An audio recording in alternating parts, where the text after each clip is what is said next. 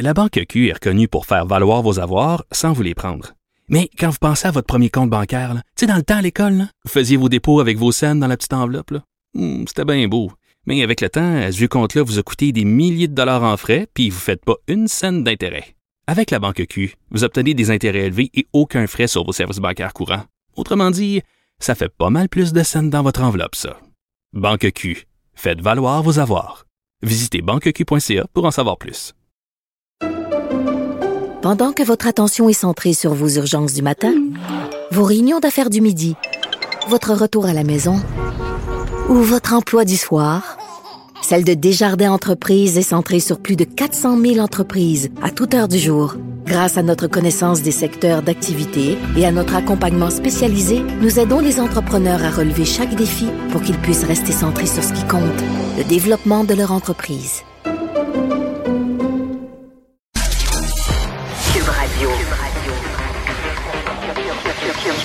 Cube Radio. En direct à LCN. Mario Dumont est là dans son studio de Cube Radio. Mario, on est dans cette sixième vague, ça on le sait maintenant, et, et surtout, euh, on nous dit il va falloir apprendre à vivre avec, là, parce que hein, il y a des conséquences, parce qu'il y a plus de monde, mais en même temps, on veut pas rien paralyser. là. Non, le ministre Dubé était clair aujourd'hui sur le fait qu'il veut pas revenir à des mesures qui soient contraignantes. Euh, reste que, veux dire, tout le monde le constate, c'est une montée rapide des cas. Et c'est pas sans conséquence. Quand l'INES nous dit il y aura dans les hôpitaux le double de personnes là euh, au cours des deux prochaines semaines, donc à très très court terme.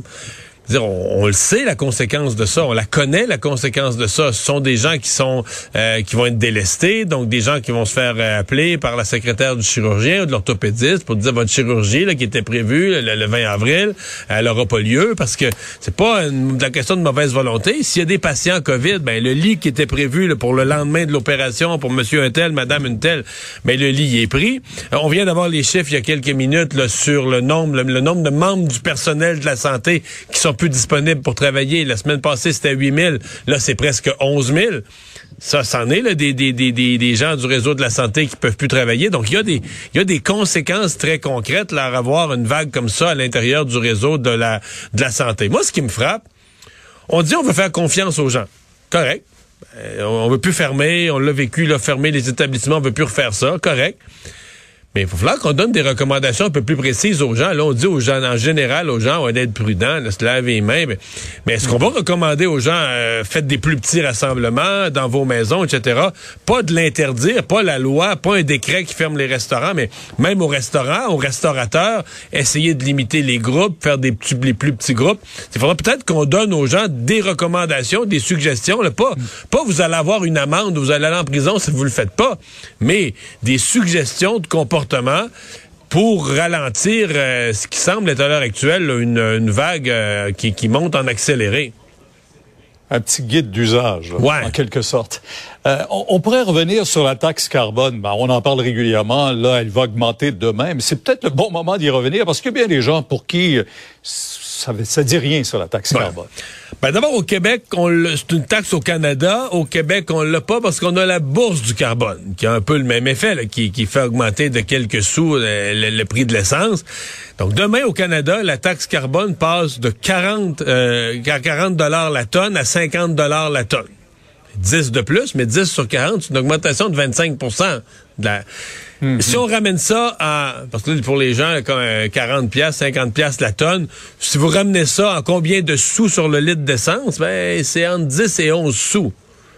C'est beaucoup. Euh, là, ça, c'est de 40 à 50, mais la destination pour 2030, c'est que ça monte jusqu'à 170, 40, 50, 60, 70, jusqu'à 170.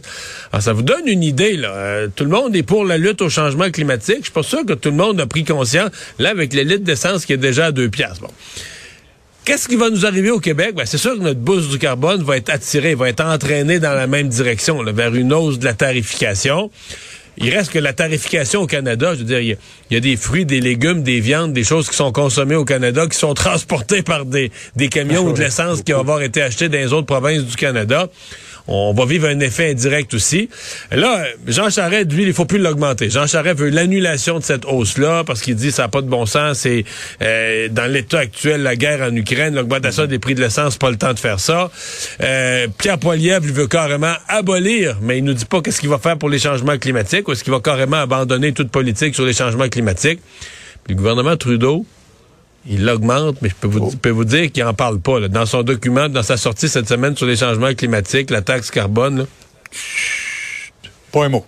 Pas un mot là-dessus. Euh, et curieusement, on va parler de limite de vitesse. Il y a des gens qui trouvent qu'on roule pas assez vite sur les routes, mais euh, déjà, on tolère 115, 118 ben, facilement sur nos autoroutes. C'est ça. On tolère. Euh, la limite à 100 km heure, c'est la plus basse sur Terre. On n'est pas les seuls. Il y a d'autres endroits qui ont 100, mais pour des autoroutes, il y a nulle part où c'est en bas de 100. C'est dans, dans la fourchette là, entre les Allemands qui permettent d'aller très vite. L'autre extrême, c'est le 100 km heure, c'est le moins les véhicules se sont beaucoup améliorés. Du côté favorable, les véhicules se sont beaucoup améliorés, mais nos routes sont pas dans un très bel état. Mais moi, personnellement, je pense que c'est un débat qu'il faut avoir. Euh, la, qualité des véhicules qu'on a aujourd'hui, dans des portions euh, où il n'y a pas trop de trafic, etc. Euh, je pense qu'aller, mettons, tolérer 110, de donner 110 comme limite, ben, c'est ça. Est-ce que est-ce qu'à 110, on va tolérer jusqu'à 129? C'est comme nos lois sont pas appliquées comme telles, ça devient un petit peu plus compliqué à gérer. On va suivre ça. Merci Mario. Demain 10h, on vous écoute sur LCA.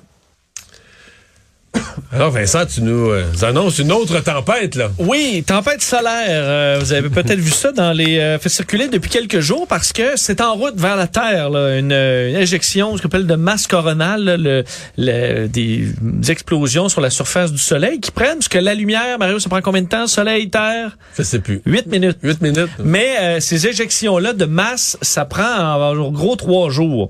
on a repéré la tempête le 28 mars dernier et là, dans les prochaines heures, ça va frapper la Terre. Et donc, pour certains, certaines régions, c'est des, aurores boréales, le résultat. Le gros, ce sera ça, parce que ça a été déjà un peu rétrogradé, cette tempête-là, qui aurait pu, au départ, euh, causer des pannes d'électricité, pannes de GPS. Euh, ça s'est vu par le passé, ça pourrait se reproduire. Mais là, on est davantage dans euh, les aurores boréales, mais qui pourraient là être vues jusqu'au nord des États-Unis. Et en Europe, là, en Allemagne. Alors que d'habitude, les aurores boréales, faut vraiment être très au nord. Là, ben oui, même nous, on est un peu trop au, sud. Au sud euh, et là, on devrait en voir. Le problème, ben, c'est parce qu'il fait pas beau. Là. Il y a de la pluie, alors on verra rien de tout ça. Mais possible que ceux qui sont en avion euh, ou qui voient une percée dans le ciel pourraient apercevoir des aurores boréales de grandes dimensions. Mais si notre pluie reçoit la est frappée par la tempête scolaire, ça va être de la pluie, euh, de la pluie solaire. La pluie solaire, non, ça fonctionne pas comme ça. Mais on sait qu'il pourrait quand même y avoir des problèmes de GPS, de satellites, de télécommunications. Ça serait ce soir, cette nuit? dans, oui, à partir de, ben, en fait, c'est déjà en cours là, et dans le courant de la nuit alors, euh, tout devrait bien se passer, mais si jamais le, la, votre lumière là, baisse un peu puis remonte, là, c'est la tempête solaire. Et euh, bon, alors à surveiller. Et si jamais vous êtes dans un coin, si vous nous écoutez de, dans le Grand Nord et que le ciel est dégagé, ben vous aurez tout un show ce soir. D'aurore boréale. Merci Vincent, merci à vous d'avoir été là. On se retrouve demain 15h30. C'est Sophie Durocher qui prend le relais.